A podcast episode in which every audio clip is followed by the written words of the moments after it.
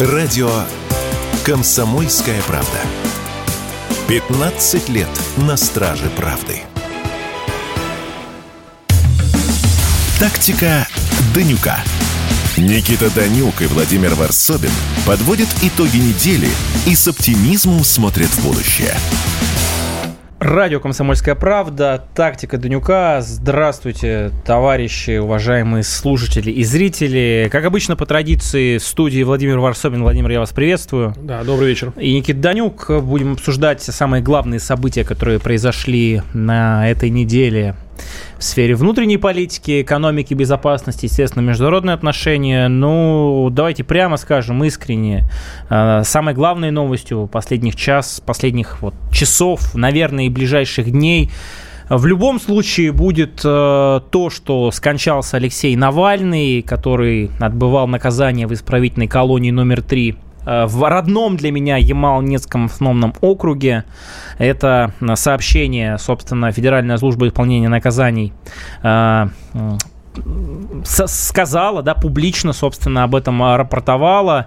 Э, вот в новостях вы слышали о том, что значит, 16 февраля в этой колонии Навальный после прогулки почувствовал себя плохо, практически сразу потерял сознание. Незамедлительно прибыли медицинские работники учреждения, была вызвана бригада скорой медицинской помощи, его пытались реанимировать, э, врачи в итоге констатировали смерть, причины произошедшего устанавливаются. Насколько я знаю, не большой специалист, но все-таки есть определенный протокол, да, внутри Федеральной службы исполнения наказаний, когда осужденный э, погибает, безусловно, назначается определенная комиссия и так далее. Сейчас в эту комиссию будут входить руководители и сотрудники медицинских подразделений, Следственный комитет, естественно, будет процессуальную проверку запускать и так далее. Э, я прекрасно понимаю, что в течение этого времени, я убежден в этом, будет огромное количество спекуляций, огромное количество версий, всевозможных сценариев. Давайте не будем забывать, что это происходит а, тоже не внутри информационного вакуума, да, это на фоне открытия Мюнхенской конференции по безопасности, на фоне а, наш, нашего натиска русской армии, да, по целому ряду направлений и так далее.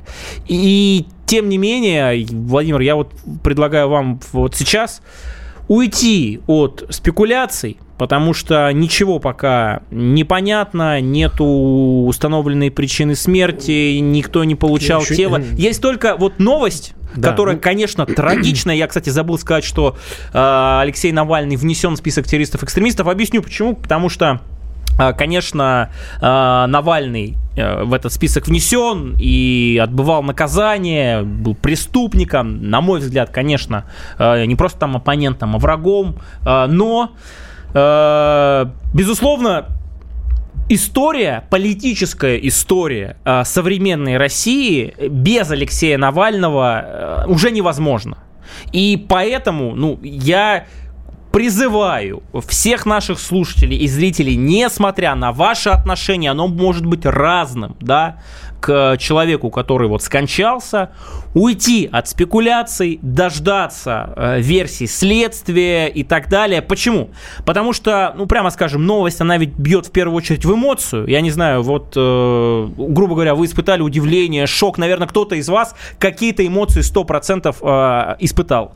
Я как человек, который занимается информационными технологиями, могу сказать, что наиболее вы податливы манипуляции как раз состояние эмоционального эффекта. Поэтому то, что сейчас, когда вы еще эти эмоции испытываете, вы будете слушать, видеть, многие вещи вы не будете рационально анализировать. Именно поэтому сейчас целые информационные волны будут запускаться, и к этому нужно относиться крайне осторожно, крайне э, внимательно, потому что вот эта уязвимость, она как раз в наших эмоциях. Поэтому новость, безусловно, важная, нужно какое-то время выждать, и дальше уже, конечно, будет обсуждение, будет анализ, будет экспертиза. Ну и вообще, я думаю, что этой фигуре э, свою, свою оценку даст история. Это надо просто переждать некоторое время. Еще одна трагичная новость. Э, чудовищный удар в СУ по Белгороду. Число погибших увеличилось до 7 человек. Э, самое ужасное это вообще сам факт терроризма, того, что он до сих пор происходит, это тоже я, у меня не, не, не помещается это в голове. А, люди, которые живут в Белгороде, настоящие герои, прифронтовой город, во время этого обстрела погибла годовалая малышка. Это ну, тяжело тоже, честно, эмоции бьют через край. А, знаем, что это ракетный удар да, нацистского режима пришелся целенаправленно на один из районов Белгорода. Это Харьковская гора, очень символично. Били вообще в час пик в 12.30. Снаряды в радиусе километра друг от друга находили, причем именно по оживленным как раз улицам. Попадание в торговый центр, там был магазин «Магнит», люди просто за продуктами шли, да, причем популярная торговая сеть. А Еще несколько торговых точек было, очень плотная застройка, много э, панелек, да, масса многоэтажек, офисов, институты, колледж и так далее. Вот э, сейчас перейдем к этому. Э, военкор Гладков говорит о том, что использовалась реактивная система залпового огня «Вампир», и, в общем, это в очередной раз говорит о том, что э, били целенаправленно по гражданским. То есть это акт терроризма. С чем это связано, хочется спросить, Владимир? Нет, У вас я есть версия? делаю, что связано. Ну, связано с тем, что вообще-то э, есть конфликт, да? Я прошу прощения. Гладков не военкор, а Да, губер- воен- губернатор Есть военный области, конфликт, да. э, который вот, э, называют ее так, хотя это уже полномасштабная такая. А, вообще я не понимаю, еще понимаю, почему до сих пор э, поселения, села, поселки, города, такие большие города, как Белгород, ну, не, не, не эвакуируют.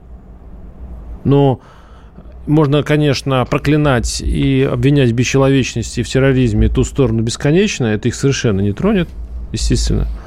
А, ну, в этом случае, наверное, нужно предпринимать меры, по которым это уже вторая, это вторая, да, второй такой страшный удар, которым гибнут, э, ну, ч- в Новый год мы десятки, помним, в да, Новый год, это да. второй, ну что, мы, это было же после этого э, удара как раз попытка вывести часть города, и была такая кампания, вот, сейчас так понимаю, что этого такого ма- масштабной эвакуации не происходит. Но об этом надо думать. Как, если не Белгород, то вот прифронтовые городки их нужно эвакуировать.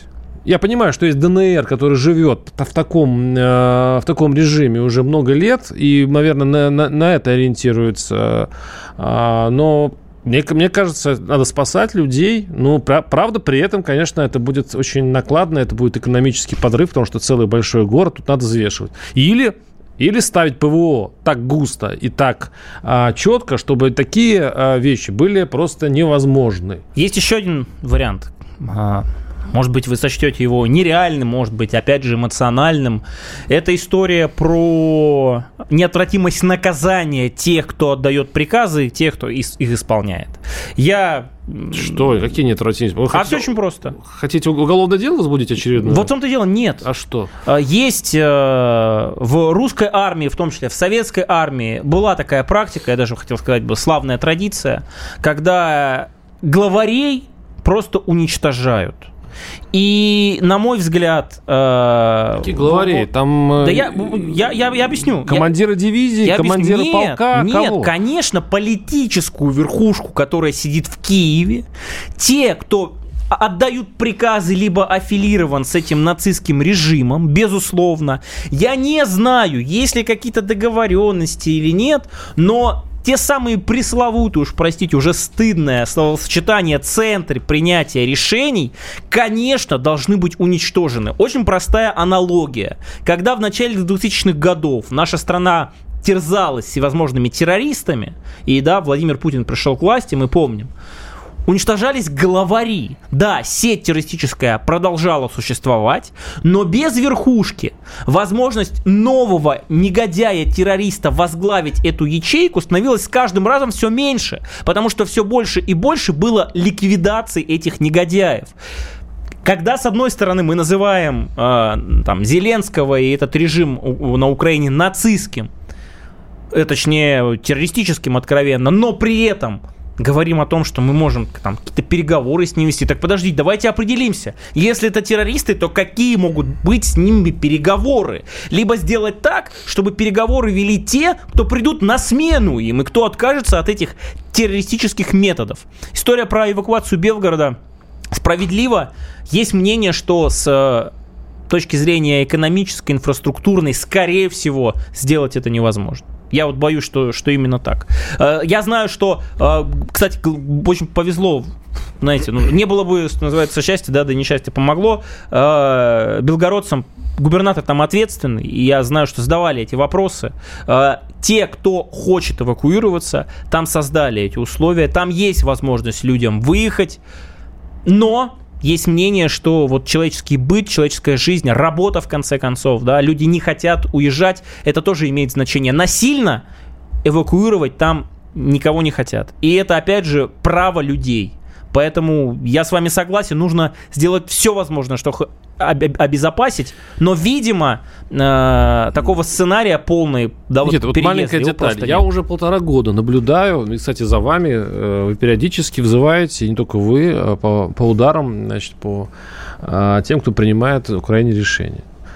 Э, и меня это очень умиляет, потому что это гражданские, получается, советуют военным. Гражданские советуют спецслужбам. И спрашивают так, а почему вы не... не, не это же так все просто. Ну, возьмите и ударьте. И, и мы снимем вопрос Белгорода, мы снимем много вопросов. Ах, что вы такие тактичные. По, по поводу этого мы с вами более подробно это все обсудим. Оставайтесь э, на «Комсомольской правде». Тактика Данюка. Тактика Данюка. Никита Данюк и Владимир Варсобин подводят итоги недели и с оптимизмом смотрят в будущее. Радио «Комсомольская правда». Тактика Данюка. Владимир Варсобин в студии и Никита Данюк. У нас есть тактика, мы ее придерживаемся. Владимир, закончите мысль по да, поводу по поводу, да, когда гражданские критикуют военных и спецслужбы. Ну, э, если бы так все просто решалось, то, наверное, э, в общем-то, советы гражданских им были не нужны. Но у меня такое ощущение, вот у меня есть некоторые наблюдения. Э, сейчас, в инфра... сейчас на лентах горят всякие релейные шкафы, да, по, по, по, по России. А спецслужбы доблестно задерживают шпионов, задерживают каких-то диверсантов, которые что-то взрывают, пилят, подпиливают и так далее. А чтобы это делали э, в Украине, значит, наши сподвижники, российские сподвижники, я вот, честно говоря, этого не слышал. Может быть, это действительно своя стратегия спецслужб, может быть, проблема с кадрами, может быть, но уж точно не нежелание этого делать. Поэтому здесь нужно все-таки действительно специалист, который бы нам разъяснил, а, почему а, центры решений не долетают калибры, почему нет а, устранения определенных людей. Может быть, у нас проблема с, с этими, с, с, с лазутчиками, с своими штирлицами, которые находятся в тылу. Не знаю. Но вот так вот говорить об этом, ну, мне кажется, не очень, не, не, не очень правильно. И, и, кстати, вот мы сидели в прошлом году и очень часто повторяли одну фразу, вот как заведенные. Хлебный, вот это, зерновая сделка, зерновая сделка, это позор, это позор, мы не должны ее продлевать и так далее. И что в итоге? Мы не продлили. Мы не продлили, и что изменилось? Э, также идут танкеры, зерно перевозят. Только одна проблема. Раньше хотя бы э, была э, такая договоренность, что, ну, по крайней мере, не атакуют, я так понимаю, все равно входило в сделку, что нет такой активности той стороны в Черном. А сейчас мы ничего не досматриваем, мы, не, мы мирные суда не атакуем, зато огонь по э, российским судам в Черном море ведется просто почти бесконтрольно. И, и вот это и, и многие стра... сидели и говорили, ну это же это же странно, почему продлевают сделку? Да потому и продлевали сделку эту зерновую, что Россия она была выгодна, она давала ей контроль. Какой худо бедный, но контроль. Есть мнение, что все-таки после того, как мы ее не а... продлили, мы начали уничтожать инфраструктуру, в том числе в Одессе, в том числе в Измаиле, в том числе в акватории, собственно, Черного моря, которые там так или иначе принадлежат Украине. Вы правы, абсолютно. Участились атаки беспилотниками, участились атаки в том числе и там надводными, подводными, да, аппаратами на, на наши корабли Черноморского флота. Это правда.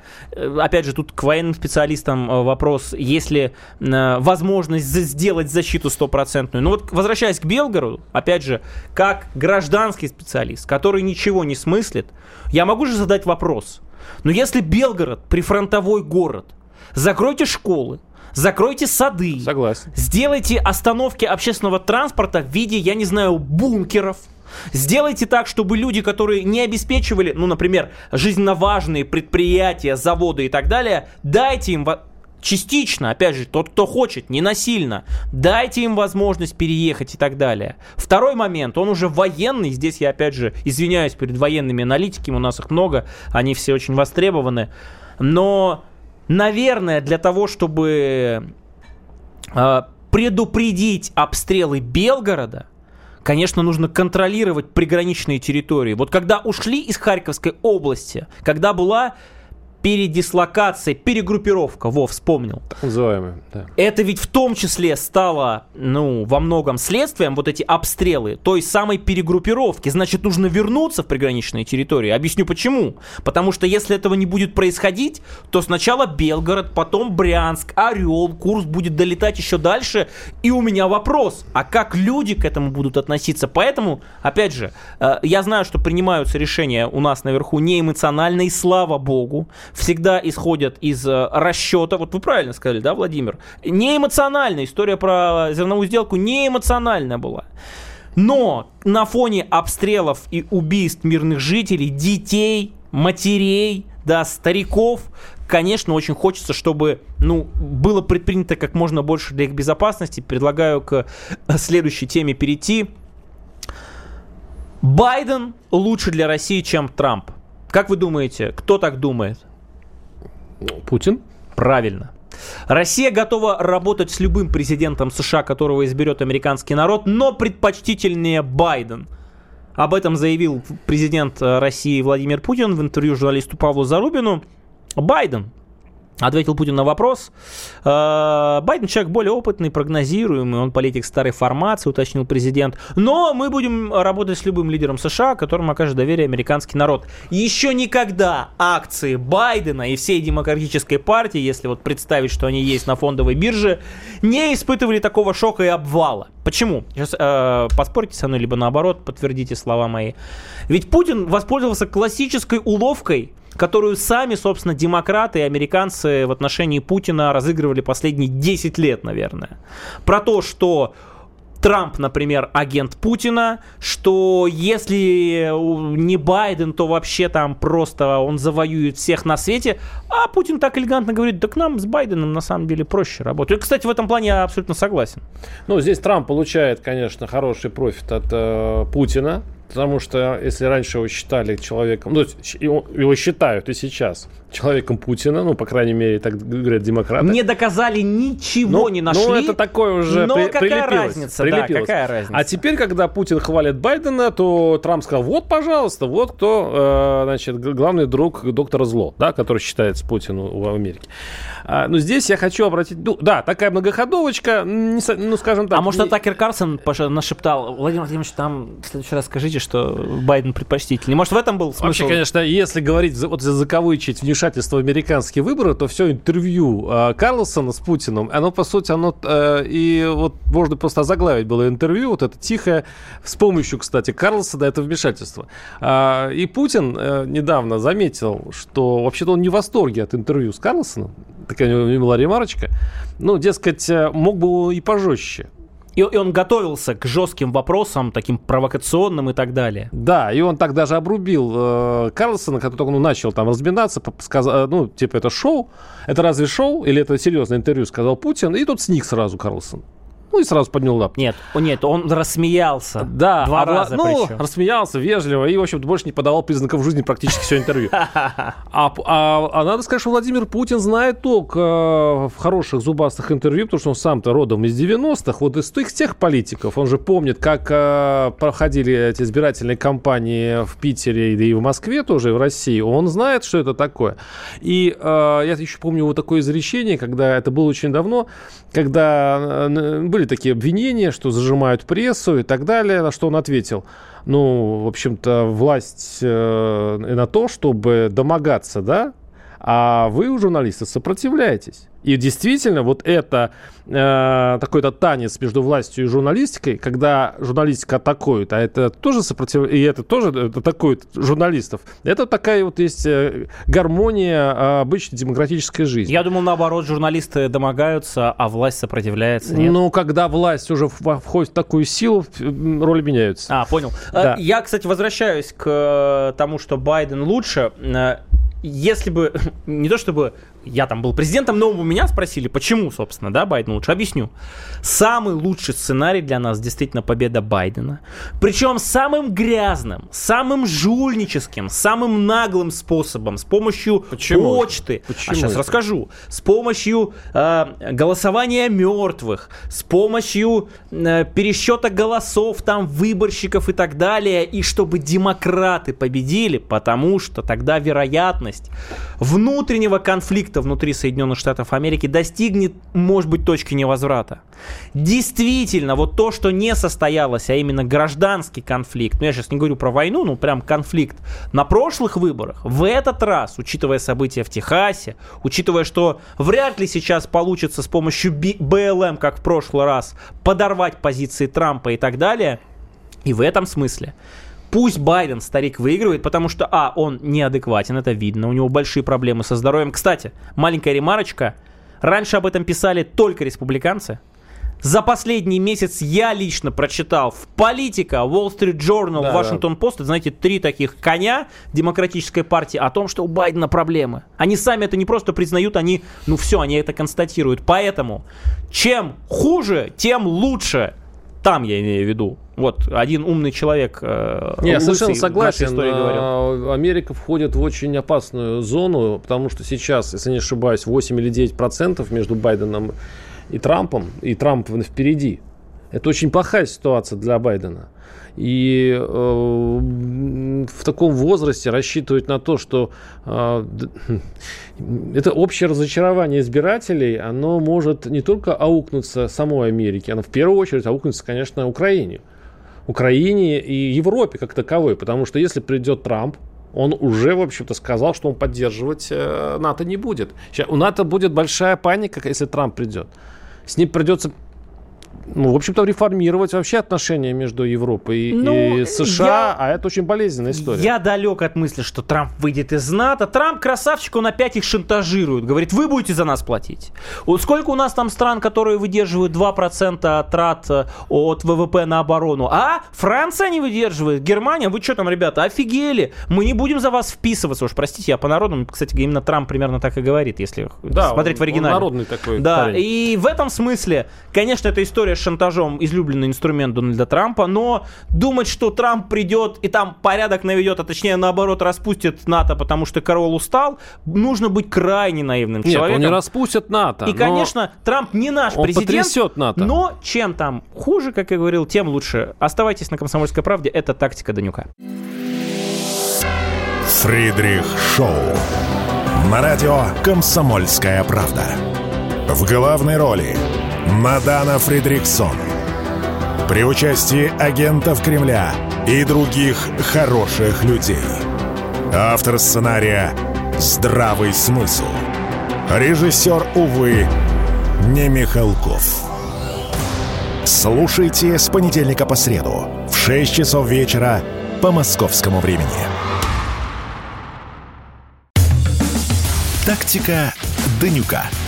Никита Данюк и Владимир Варсобин подводят итоги недели и с оптимизмом смотрят в будущее. Радио «Комсомольская правда», тактика Данюка в студии Владимир Варсобин. У, у него и у меня есть тактика, и мы ее придерживаемся. А, вот вы говорили о том, что Путин дал определенную оценку такую, да, а, интервью с Карлсоном. Но я вот вообще глубоко убежден, неоднократно об этом говорил, что это скорее не про журналистику, а вообще про политику, потому что он может быть с каким-то посланием от Трампа, как угодно это называйте, был отправлен. Это скорее попытка наладить коммуникацию и мосты, которые были полностью да, сожжены но он ведь не только интервью делал, он еще находился чуть ли не неделю, да, по-моему, в Москве, и его очень сильно вообще шокировала наша страна. Это, кстати, правда. А, то как миф в отношении России, русского народа, того же Путина э, живет на Западе, это вообще отдельная история. Вот у меня есть одна из любимых таких притч. Э, я в свое время э, был там в программе одной, э, участвовал, э, американской. И в один год, в 2010 и 2011 году, там, по полгода почти, что был в Соединенных Штатах. Знаю, что такое вот, ну, изнутри, что называется. И как-то вот в одном, знаете, заведении, где кофе дают в стаканчиках, и там еще имена пишут, я как-то чисто по приколу не свое имя сказал Никита, а сказал Путин.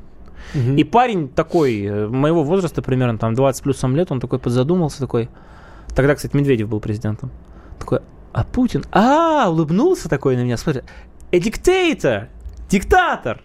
Хотя к тому моменту, на минуточку, не было вот всей этой кампании по демонизации Путина, что он там такой диктатор. Вообще были другие времена, как вы помните, да? Совершенно другие. А, и в этом смысле то, что Такер Карсон показывает американцам, что русские, смотрите, они, у них тоже, они тоже любят детей, у них есть дороги, они вон хлеб едят, э, продукты без ГМО, э, можно там на 100 баксов закупить столько всего в каком-нибудь Ашане, это не реклама, ну, там, в любом другом магазине. И знаете, что еще заметили э, внимательные зрители, что Такер Карсон оставил скрытое послание – он оставил скрытое послание в одном из сюжетов, потому что снимал метро, где говорит о том, что идеальная чистота, порядок, нет бродяг, наркоманов, насильников. А, он, собственно, говорит о том, что, э, там, сравнивая московскую подземку с нью-йоркской, э, эта станция приятнее всех, что вообще есть в нашей стране. Снимал это он, кстати, на станции Киевская. И зоркие и бдительные зрители сказали, а вот смотрите, русские-то ничего не переименовали, не изменили название ни одной улицы, связанной с Украиной. Киевская осталась, гостиница Украина осталась и так далее. Естественно, хохлоботы сразу быстро налетели туда, начали пороть какую-то дичь, но сами американцы под постом Карсона, в общем, этим цепсошникам наваляли. Как вам такая история, Владимир? Ну, мило, мило. Меня это, это возвращает какие-то там, не знаю, советские годы, очень такие глубокие советские годы, когда приезжают иностранцы, думали, что у нас медведи по улицам ходят. Оказывается, у нас, у нас нормальная страна, светлые э, проспекты и так далее. И мы... Э, я вот это умиление Карлсона, вот эта встреча так Карлсона... Он же нам умиляется, все, не мы. хорошо, я понимаю. Но вот я, э, я очень много я вижу таких реплик, которого... Кто такой Карлсон?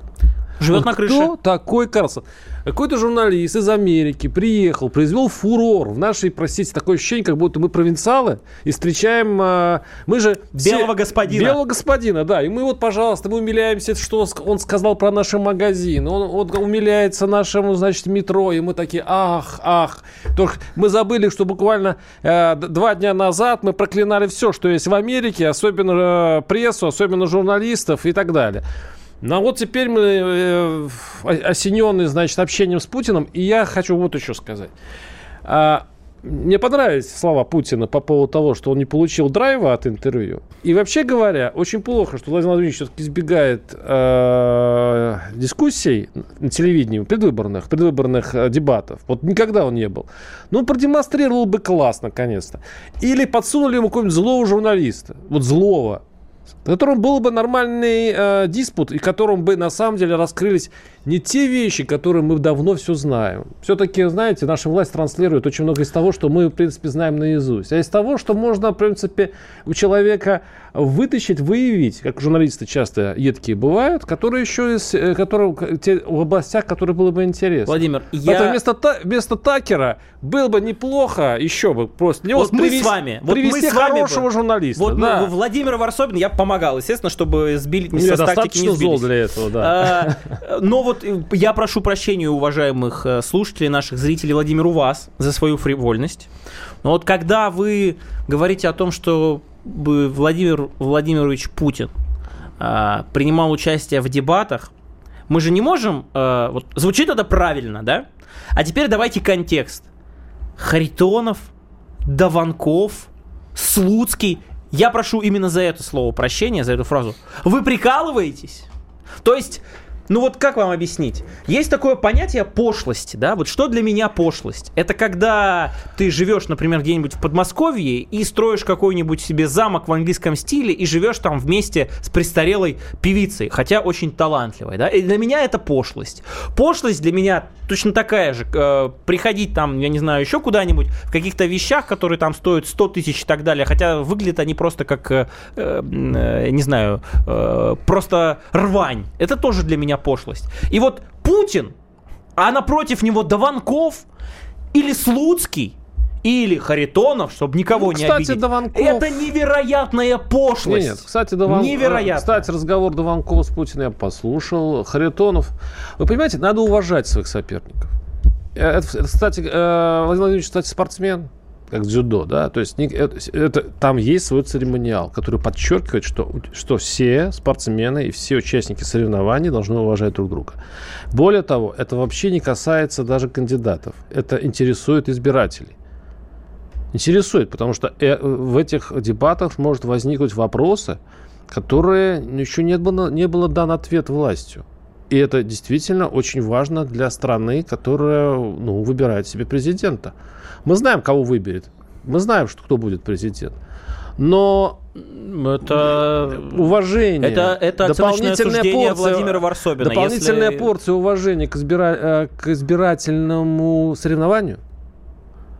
Все-таки это э, э, мы должны взращивать демократию, а демократия взращивается только с помощью столкновения мнений.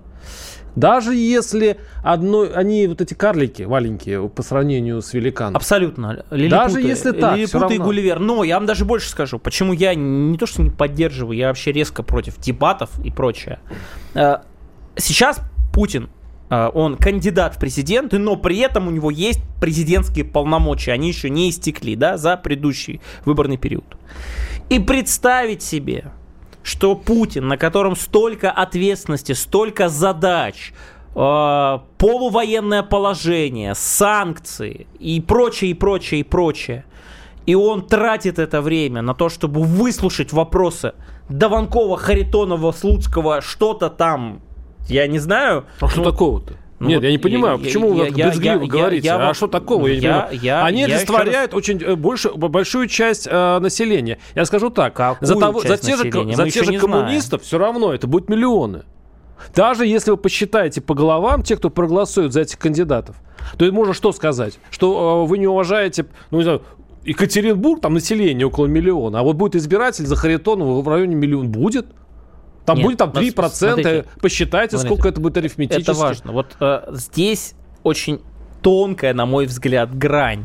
Вы хотите вот э, участием в этих дебатах как бы показать, что э, вот есть вот миллион, которые проголосовали против, и их тоже мнение учтено. Конечно, Конечно. оно будет учтено, потому что Нет, будут цифры. Вот.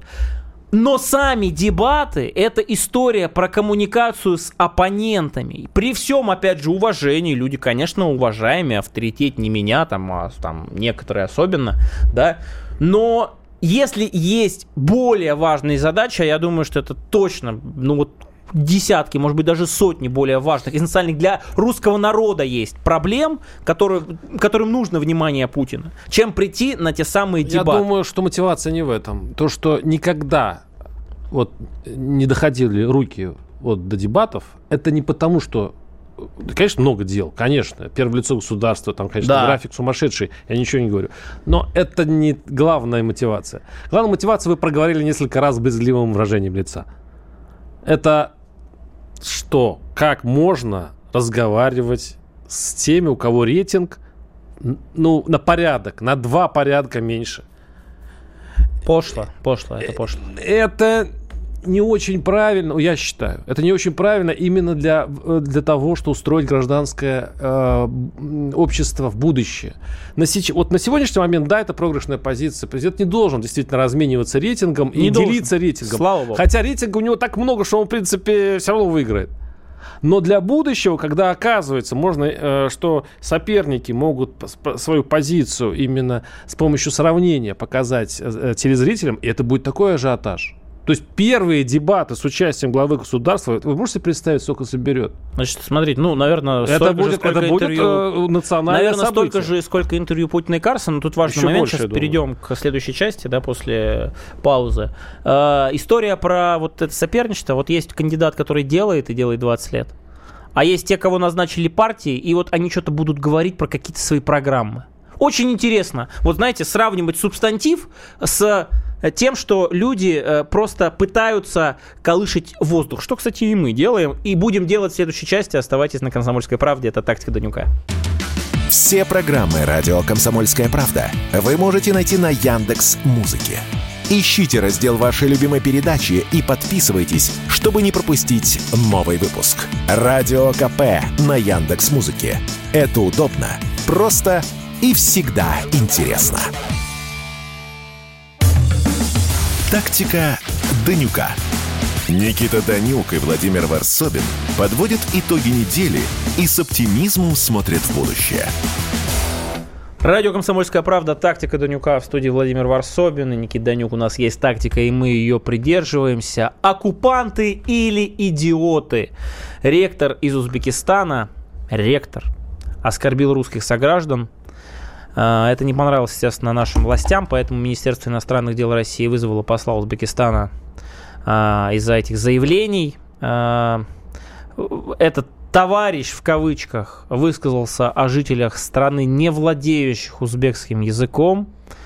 Ну, выражен был дипломатом из Узбекистана протест. Я не знаю, как это обсуждать, если честно, uh, потому что, с одной стороны, Э, я глубоко убежден, что идиотов среди разных наций, стран, тем более наших, в том числе братских, близких на постсоветском пространстве, много. Человек-ректор не, совершенно не является гарантом того, что он не идиот конченый. Да? Но звоночек-то печальный. Потому что история про постепенное, ползучее вытеснение русского языка, какие-то патрули языковые, то тут, то там, да, я сейчас, например, Казахстан имею в виду, вялую реакцию местных властей, а иногда даже молчаливое потворствование где-то в каких-то странах, оно э, может стать очень большой трагедией. Вот сейчас, Владимир, я прошу прощения, вы дадите свой анализ, просто я тоже был в одной из стран, а, на постсоветском пространстве, в Средней Азии, не буду сейчас называть где, а, и мы уже не на конференции, не на круглом столе, ну то есть не на официальном мероприятии, вот с нашими коллегами, которые занимаются наукой, политологией, социологией, вот эти вот контакты мы поддерживаем, мы как-то начали общаться, и меня вывели на откровенность. Это как раз только начало было специальной военной операции, да, а, мол, формат был типа такой, а может вы еще и сюда придете, как бы, да, то есть, ну, люди не понимали, почему мы делаем специальную военную операцию, а я с своей стороны сказал примерно следующее. Друзья, а может быть вот некоторым людям не имется. Вот они целенаправленно сначала вытесняют русских, потом запрещают русский язык, потом плюют в русских, в русскую историю общую и так далее, потом просят а, зарубежные базы на свою территорию, а потом удивляются, а нас за что?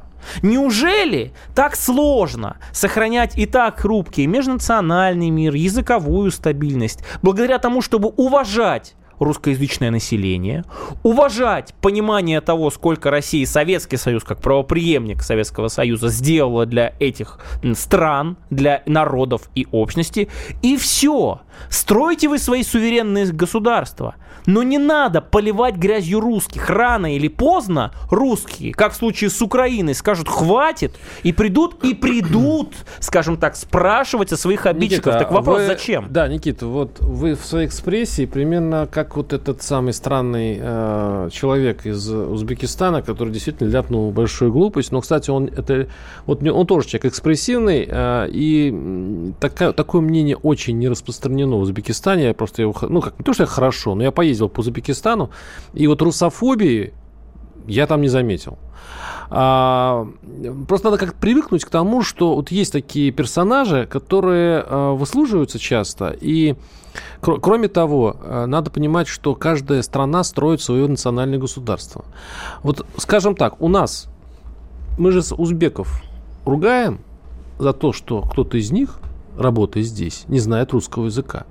А если уж тому же он получит русское, российское гражданство, не зная русского языка, так мы же вообще будем сильно возмущены и будем костерить, между прочим, миграционную службу, что они вообще это допускают. А если вы откроете просто отклики на что-нибудь национальное, если где-то кто-то что-то кого-то там обидел из, из э, мигрантов, там можно, собственно, на, на каждый пост ВКонтакте написать гигантскую письмо в МИД за то, что почему унижают там какие-нибудь народ, там таджикский, узбекский и так далее. Я хочу вот что сказать. Я хочу сказать, что э, вот такие вещи не надо разжигать и не надо доводить до крайности в том плане, что э, из, из той стороны могут прилететь очень много разных претензий. Националисты вообще не, не могут жить друг без друга. Когда в одном месте полыхнет что-то националистическое, а, в виде контрамеры а, с удовольствием возьмутся из, из другой стороны. И, и будет это все э, расти как на дрожжах. Я что хочу еще сказать? Я хочу сказать, что на самом деле, а, что он заметил? Он заметил, что часть а, русских в Узбекистане действительно не знает узбекский язык. И это он его раздражает. Но я хочу сказать, что на самом деле это не очень распространено. Русские в Узбекистане большей части знают узбекский язык. А знаете почему? Потому что они, вот русские, очень гибкая нация. Они вот живут с соседями, соседи узбеки. Они мало того, что они перенимают язык, потому что, что ну, просто болтать, это уважение означает. Но все традиции, и даже вот этот менталитет. Я вот, кстати, русского узбека, э, вот когда с ним общаешься, ты думаешь, ты пять минут думаешь, что он русский, а потом начинаешь понимать, что на самом деле он, он узбек. Ну, там просто это ощущение такое. Поэтому не надо, действительно, я соглашусь с вами, Никита, не нужно э, сейчас расчесывать эти национальные раны и предъявлять им свои требования надо все время, глядя в зеркало. Потому что Сейчас узбекское правительство и таджикское правительство, чтобы вы знали, у них проверки идут сейчас по стройкам, по разным э, нашим э, провинциям для того, чтобы у них они протоколируют, где мы унижаем мигрантов, не сильно ли мы обижаем их народ. Поэтому у них тоже есть этот анализ. А, я тоже был, по Узбекистану я не поездил. У меня другой пример. Таджикистан э, и, например, Казахстан. Там, где я был, все почти знают русский. Нормально относятся к тому, что, ну, я приехал туда, видно, что я человек русской внешности, славянской, да, что называется, да, э, и нормально, вообще не испытывал никакой агрессии. То же самое. А я о другом. О том, что история, вот это же нужно в тенденции смотреть когда начинают именно поднимать языковой это крайне важно, поднимать языковой вопрос. Да? Одно дело, ну, вы правы абсолютно, ты живешь в Узбекистане, если, например, тем более у тебя дети, я очень сомневаюсь, что есть школы, где не преподают узбекский. Это важно, это нужно, это уважение к тому Конечно. месту, где ты работаешь. Но внимательнее, если почитать вот именно это интервью, я приведу вам сейчас отрывок. Значит, он, значит, во-первых, само интервью давал на русском языке. Да, ну, это да, это ладно. Но он сказал, что в 66 году в Узбекистан, который был частью Советского Союза, приехали многие заключенные из России, Белоруссии, с Украины. Они должны помогать, должны были помогать восстанавливать Ташкент после землетрясения. По словам ректора, многие рабочие остались жить в Узбекистане, заключенные, да, Однако они не стали учить национальный язык. Ну и дальше вот эта история про либо ты оккупант, либо ты идиот. Объясню. Ректор университета журналистики и массовых коммуникаций, который дает такое интервью, прекрасно понимал, что это вот заявление будет воспринято так. Ну, не может быть, вы уж простите тоже, не верю я, что настолько может быть идиотом ректор уважаемого вуза. Он знал, он профессионал, он знал, для чего он это говорит. Иначе я точно вообще ничего не понимаю. И вот это самое, вот я говорю, самое опасное, когда начинают не просто спекулировать на эту тему, а набирать политические очки. Делать это мейнстримом, потом государственной политикой, а потом, как вы правы, это рано или поздно вдруг станет уже государственной идеологией, русофобской идеологией. Знаете, кстати, какая сейчас самая популярная, какой популярный, знаете, вот нарратив, смысл на постсоветском пространстве в контексте э, Советского Союза? Знаете, какое слово? Колонизация они сейчас проходят период деколонизации от Советского Союза.